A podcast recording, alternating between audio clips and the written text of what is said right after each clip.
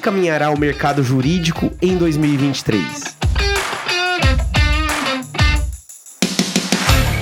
Mais um ano se inicia e você já se perguntou para onde vai evoluir o mercado nesse ano? Natural em um início de ano pensarmos em coisas diferentes. Pode ser aprender uma nova habilidade, ou ainda mudar velhos hábitos, ou até expandir os negócios. Independente do caminho que seguimos, é fundamental saber para onde caminha o mundo, e mais especificamente, como avança o mercado que estamos inseridos. Eu sou Leandro Ramos e esse é o Juridicast, o seu podcast de marketing jurídico, que hoje inicia a sua 15ª temporada. E para debater sobre a evolução do mercado jurídico em 2023, tenho o prazer de receber mais uma vez no Juridicast o Renato Sapiro, que é sócio fundador na Sapiro Legal Connect Connections e também host do podcast Direito de Resposta. Renato, seja muito bem-vindo mais uma vez ao Juridicast. Obrigado, Leandro. Obrigado pelo convite. Olha, tô virando de casa, hein? Com certeza.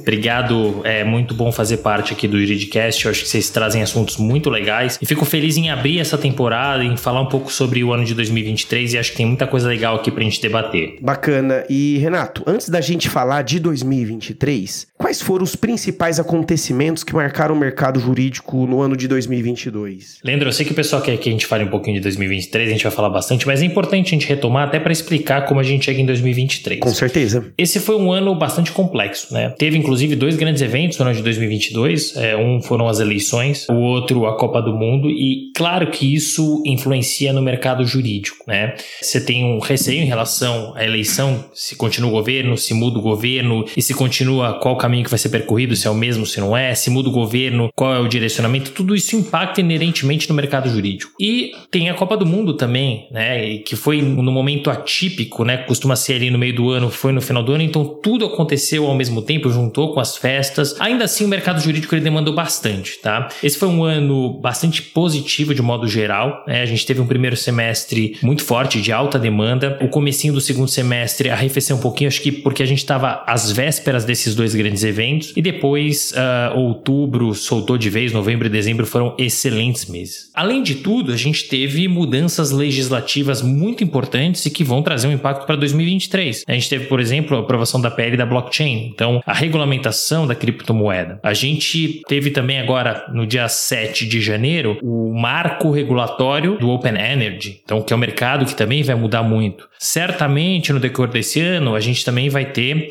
a mudança legislativa em relação à parte securitária, né? o que a gente chama de InsurTech, que é a parte de seguros atrelada à tecnologia. Né? Então, coisas que vieram em 2022 e que estão impactando e impactarão em 2023. Ou seja, né, 2022 foi um ano é, de grandes acontecimentos, né, e que chacoalharam bastante o mercado. E aí, falando de mercado, Renato, a OAB estima que no ano de 2023 o número de advogados deve alcançar 2 milhões de profissionais. E a pergunta que eu faço é: qual que é o impacto desse impressionante crescimento no mercado jurídico? Leandro, nós somos hoje o terceiro país em número de advogados no mundo. A gente perde para a Índia e, salvo engano, para os Estados Unidos. E a gente vai passar e vai se tornar o segundo país em número de advogados no mundo.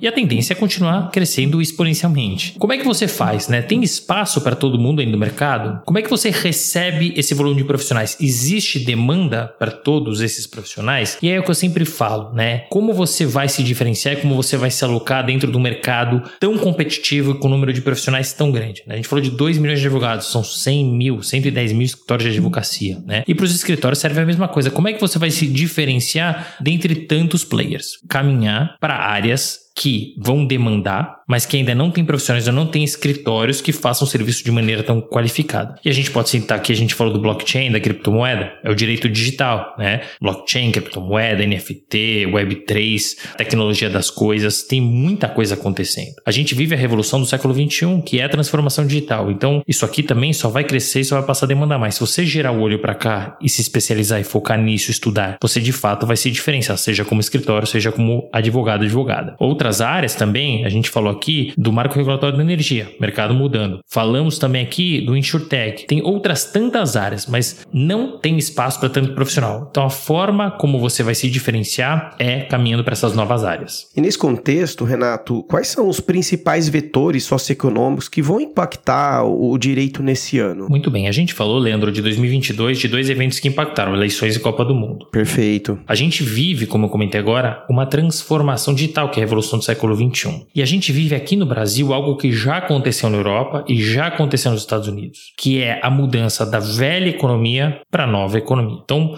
por exemplo, empresas da nova economia, iFood, Rappi, Cargo X, Loft, Quinto Andar, outras tantas empresas que mudaram um mercado específico. A gente citou aqui o mercado de delivery, a gente citou o mercado imobiliário de entregas, né?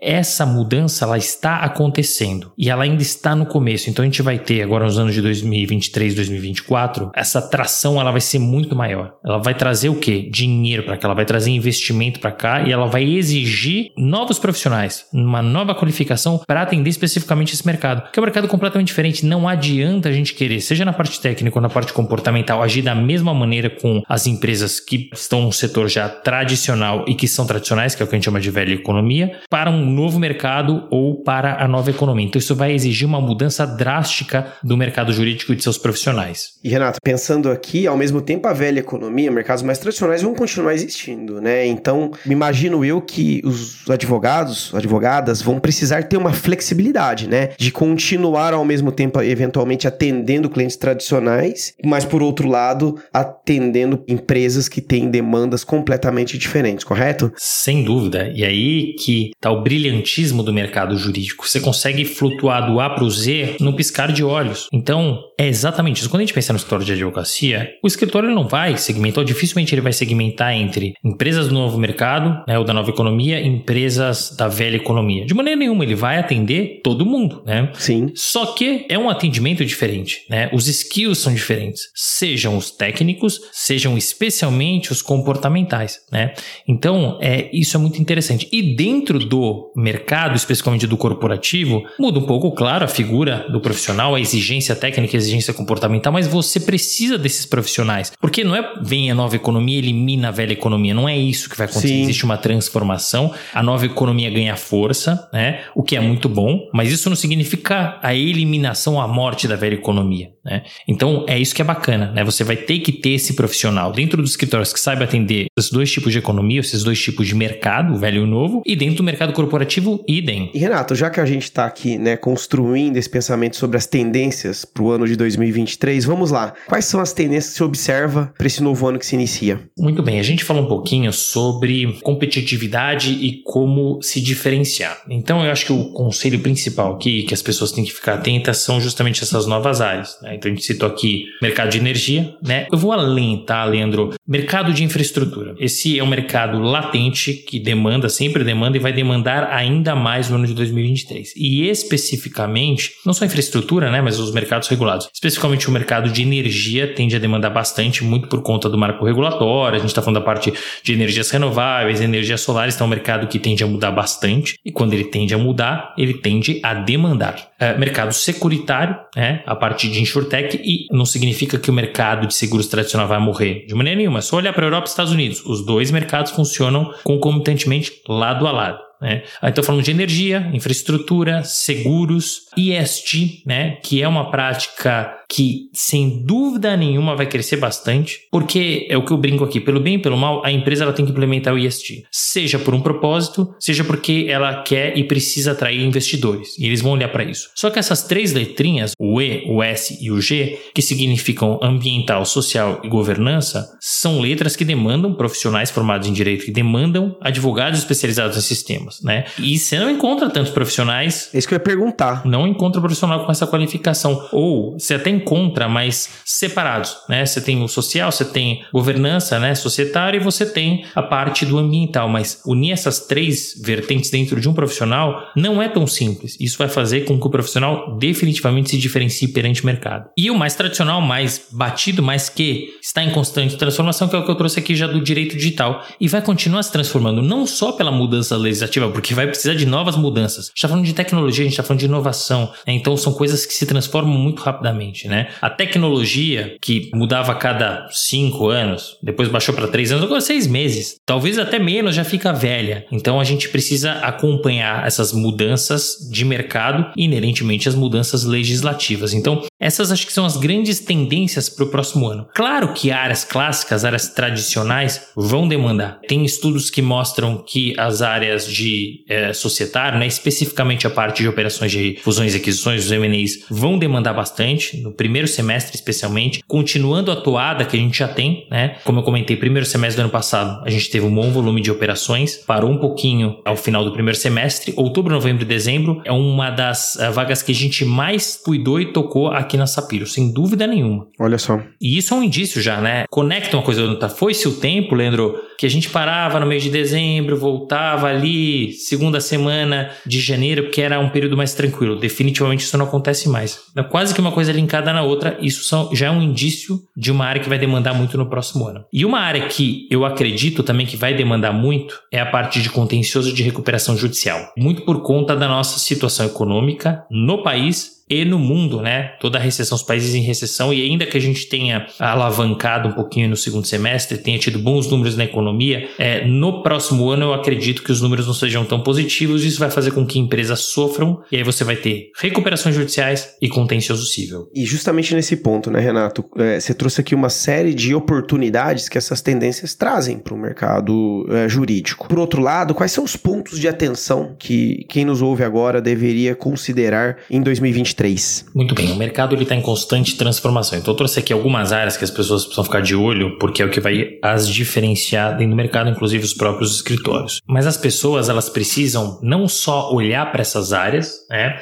não só olhar para as questões técnicas, elas precisam entender que a sociedade como um todo está mudando, está se transformando, o que é muito bom. Só que isso exige, Leandro, uma mudança comportamental. E aí a gente caminha para o soft skills, eh, ou como eu prefiro, human skills. Então, eu acho que aí é o olhar que os profissionais eles precisam ter, entender como a sociedade está em transformação e o que, que é importante, como profissional e como pessoa, ele mudar e se transformar. O nosso mercado é um mercado que é tradicional, sem dúvida nenhuma, mas é um mercado que está em transformação. Ele não vai da noite para o dia do A para o Z, aliás, ele vai uns aninhos, mas ele vai do A para o D. E as pessoas elas precisam entender que o mercado também está mudando, assim como a sociedade. Por exemplo, a gente está falando da parte de publicidade, de marketing é importante que as pessoas se exponham? Sem dúvida nenhuma. Né? Ah, Renato, mas eu não gosto de aparecer muito, não gosto de fazer vídeo. Tudo bem, escreve, né? Eu sempre falo, quem não é visto não é lembrado. As pessoas elas precisam ficar atentas a isso. Seja trabalhando no mercado corporativo, seja empreendendo, seja trabalhando no escritório de advocacia, seja trabalhando em órgão público, não importa, né? Pensando no mercado jurídico, é importante que essas pessoas elas apareçam. No mundo ideal, o modelo ideal é o mix. É o vídeo, é o texto, etc. Então, eu diria para resumir aqui um pouquinho, eu falei bastante coisa, mas eu ficaria atento de olho olho nessas mudanças, transformações de sociedade do mercado jurídico que trazem um impacto nas human skills e que trazem um impacto em como você vai aparecer perante o mercado. E nesse quesito das human skills ou soft skills, né? Quais habilidades comportamentais focar nesse ano de 2023? Quando a gente pensa em escritório de advocacia, inerentemente vem a questão do networking, tá. que na minha opinião, ela é absolutamente fundamental. Mas dentro do mercado corporativo também é importante. Muito se falou em empatia e sem dúvida nenhuma, acho que empatia não é para o nosso mercado não, é para a sociedade. A gente precisa se colocar no lugar do outro, a gente precisa entender o outro. Mas eu, eu diria que networking talvez seja a bola da vez. É, nas palestras que eu tenho dado e, e eu tenho conversado com muita gente, esse tema tem surgido com muita voracidade. As pessoas têm falado muito nisso. Eu acho que muito por conta de tudo que aconteceu nos últimos dois, três anos, viu, Leandro? O networking sempre foi importante, né? Mas como veio a pandemia, as pessoas ficaram em casa, as pessoas estão começando a voltar agora. Eu acho que as pessoas elas estão com apetite por isso, né? E de fato, isso tem trazido coisas muito importantes. E Renato, fazer network nesse mundo pós-pandemia mudou? Mudou e não mudou, Leandro. O que mudou? Mudou que hoje a gente vive no mundo digital, né? A gente precisou, em algum momento, nesses últimos anos, ficar dentro de casa e a gente criou mecanismos para se comunicar com as outras pessoas, né? Então, a gente fala do Teams, a gente fala de outras plataformas, a gente fala de webinars, a gente fala de uma série de coisas que você pode utilizar para realizar networking, né? Então, você vai fazer uma reunião com um cliente, funciona, né? Você fazer por aqui, né?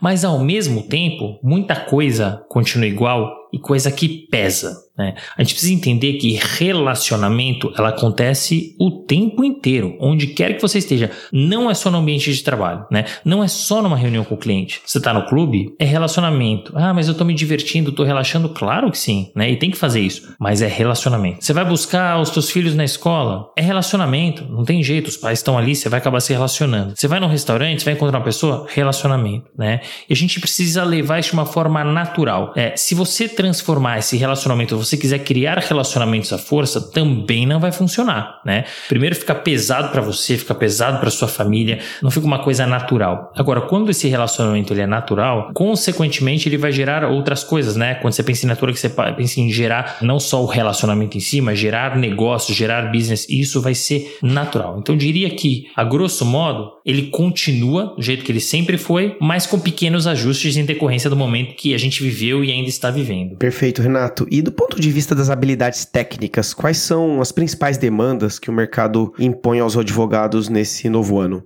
Leandro, a gente falou muito sobre as habilidades comportamentais, sobre as soft skills, human skills, né, como o pessoal preferir, que as pessoas, os profissionais têm que ficar de olho no mercado jurídico de 2023. Mas é claro que a gente não pode esquecer das características técnicas, elas são sim muito importantes. Então eu vou dividir aqui em duas partes. Primeiro, é para a parte técnica, é importante as pessoas olharem com carinho para essas áreas que eu falei, tentar se desenvolver nessas áreas, seja para você atender uh, uma empresa nova, né, dentro do teu escritório, seja para você entrar dentro do, ambiente corporativo desses novos mercados. A outra parte, se você me permitir, é a parte de estudo. Os advogados e advogadas aqui que estão nos ouvindo sabem, né? Se não sabem, é importante saberem que escolher é uma profissão que demanda estudo eterno. Né? É uma profissão complexa, que tem atualização de legislação o tempo inteiro e vai ter cada vez mais com essa transformação de sociedade, de mundo e do digital. Então preciso estudar sempre. Ah, mas Renato, eu não tenho tempo, eu não consigo parar para estudar, não consigo me deslocar. Não tem mais desculpa, porque hoje a gente tem cursos, por exemplo, de curta duração, que você tem fácil acesso, mas consegue acessar no seu celular no metrô, consegue acessar na praia. Eles têm um investimento mais baixo, eles são mais rápidos para você fazer. Tem cursos, é, aulas de 15, 20 minutos, né? Dá para você separar, organizar o seu tempo para fazer isso. E eles são muito práticos. Você consegue trazer um retorno muito mais rápido. E você tem os cursos tradicionais, as pessoas me perguntam muito, você deve fazer uma pós-graduação, mestrado, doutorado, LLM ou MBA até. E tudo é válido. Você só precisa entender qual é o teu momento na carreira, né? Quando a gente pensa em pós-graduação, você está falando de uma especialização, né? O que encaixa muito bem dentro dentro de um escritório de advocacia. Né? E aqui vai uma dica: você trabalha numa área de contencioso civil, por exemplo, não vá fazer uma pós em processo civil. Vai ficar lindo no seu currículo. Mas o quanto que vai agregar? Né? Vai fazer uma pós em societário, em contratos, porque você vai ver coisas que você não vê no dia a dia. Mestrado e doutorado, eles também são mais puxados para o escritório, né? principalmente escritórios de menor porte, mais boutiques, né? porque demanda muito estudo e você acaba tendo uma técnica mais apurada. O LLM você já enxerga mais para áreas em empresariais, né? E o LLM tem aí como grande vantagem não a parte técnica em si, o que você vai desenvolver e aprender no curso, mas o relacionamento, justamente que a gente falou, networking que você cria e que você leva para o resto da sua vida. Quantos profissionais eu já não entrevistei, seja lá no podcast ou nas entrevistas lá da Que acabam trazendo um monte de trabalho por conta de relacionamento, amizade que ele fez há 20 anos atrás no LLM dele, lá na classe dele, com um profissional da China, de Singapura, para os Estados Unidos que precisavam de um profissional aqui aqui na América Latina, aqui na América do Sul ou no Brasil, né? Então, o grande ganho do LLM é esse, é relacionamento e, claro, a experiência de morar fora do país, porque o LLM você só tem nos países de common law, o resto é pós-graduação. E é isso, claro que demanda um investimento maior. E, pessoalmente, Leandro, MBA, eu sou apaixonado e eu acho que faz todo o sentido profissional do direito, porque você vai ter diversas matérias que você não tem na faculdade de direito, como administração, economia, finanças. Isso ajuda no escritório, isso ajuda no ambiente corporativo, isso ajuda para tudo, porque você tem uma visão, você passa a ter uma visão holística e vai ajudar pro teu cliente interno ou pro teu cliente externo. Fiz aqui um pupurrizinho, espero não ter confundido mais o pessoal, mas respondendo um pouquinho da sua pergunta. Eu acho que você foi muito claro, Renato, e aí uma questão que me, me veio aqui é, e pro profissional que está num departamento jurídico, por qual caminho ele seguir em termos de qualificação? Muito bem, tudo que eu trouxe aqui, né, pós-graduação, mestrado, doutorado, LLM, etc., eu trouxe um certo direcionamento, mas isso não significa, por exemplo, que o profissional corporativo não pode fazer. Pelo contrário, Eu, pessoalmente, acredito que o profissional que está no ambiente corporativo, a partir de determinada senioridade, porque senão ele não vai aproveitar, o MBA. Tá. Porque o MBA, ele é muito pautado em troca. Se você faz um, ah, sou um advogado júnior, estou no ambiente corporativo, vou fazer um MBA, você vai aprender? Com certeza você vai. Mas muito menos do que se você fosse um sênior, por exemplo. Porque é troca. Você vai trocar o que você já vivenciou e a pessoa vai trocar o que ela já vivenciou, né? Então essa experiência, esse mix de experiência ajuda demais, né? Mas eu gosto muito do MBA por conta daquela visão holística. E de novo, o profissional de escritório também pode fazer um MBA, também vai ajudar, né? Mas eu diria de modo vamos dizer de um modo bem grosseiro, eu acho que o MBA e a pós-graduação ele consegue flutuar bem no corporativo, enquanto a pós-graduação, mestrado, doutorado e LLM acabam flutuando de maneira melhor dentro dos escritórios de advocacia. Agora, o curso de curta duração para todo mundo. Que são os chamados nano degrees, né? Exato, exatamente. Muito bom, Renato. O nosso episódio já está acabando. E para a gente fechar, como tornar o, o meu escritório uma empresa que seja um lugar mais atrativo para os colaboradores, sobretudo das novas gerações? É, Leandro, essa é a pergunta do milhão, né? Por isso que você deixou para o final. Com certeza. Mas a bem da verdade é o seguinte: não tem uma resposta única, não tem uma fórmula, é uma conjuntura de fatores, tá? Então, quando você quer, e aí eu vou falar de empresa ou instituição, a gente está falando aqui de corporativo, a gente está falando de escritório, né? É muito importante que a empresa tenha de forma muito clara quem ela é, qual é a sua cultura, qual é o seu DNA, quais são os seus princípios. Isso é pedra, ali o primeiro tijolinho, porque a partir disso você você vai construir a casa. Então você vai construir a tua casa com planejamento. Depois você vai fazer o teu planejamento estratégico, mas pautado nisso, você vai saber quem é o profissional que você quer ter dentro de casa. Você não vai só avaliar o técnico, claro que o técnico é importante, mas você vai trazer profissionais é, que tenham aderência ao teu DNA, à tua cultura. Isso vai fazer dar certo. Se você contratar meramente pelo técnico, ou se você não olhar com muito cuidado se aquele profissional ele tem aderência à tua estrutura, não vai funcionar. E se você fizer isso, Leandro, é, e tiver outras coisas como um plano de cargos e salários transparente, fundamental, com previsibilidade e um bom pacote, não tem como você não reter esse profissional. Você vai ter um bom ambiente de trabalho. E se você retém o profissional e ele está feliz na tua estrutura, o que, que ele vai fazer? Levar para o mercado. Quando ele leva para o mercado e o profissional do mercado ouve que aquele cara que está trabalhando ali está feliz, acende uma anteninha e fala: opa, por que, que será que ele está feliz? Deixa eu conhecer essa estrutura. Então você passa a atrair também. Então esse é o resumo né, da atração e da retenção retenção, para transformar a tua empresa, né, o teu escritório, num bom ambiente e que tenha como consequência atração e retenção. Eu não vou nem falar de talentos, tá? Dos profissionais. Muito bom, Renato. Gostaria de agradecer sua participação aqui no Juridicast e já deixo as portas abertas para você voltar mais vezes. Por favor, adoro quando você me convida. Espero estar aqui em outras temporadas para a gente falar de mais assuntos relacionados ao mercado jurídico, que é uma grande paixão. Obrigado pelo convite. Eu que agradeço.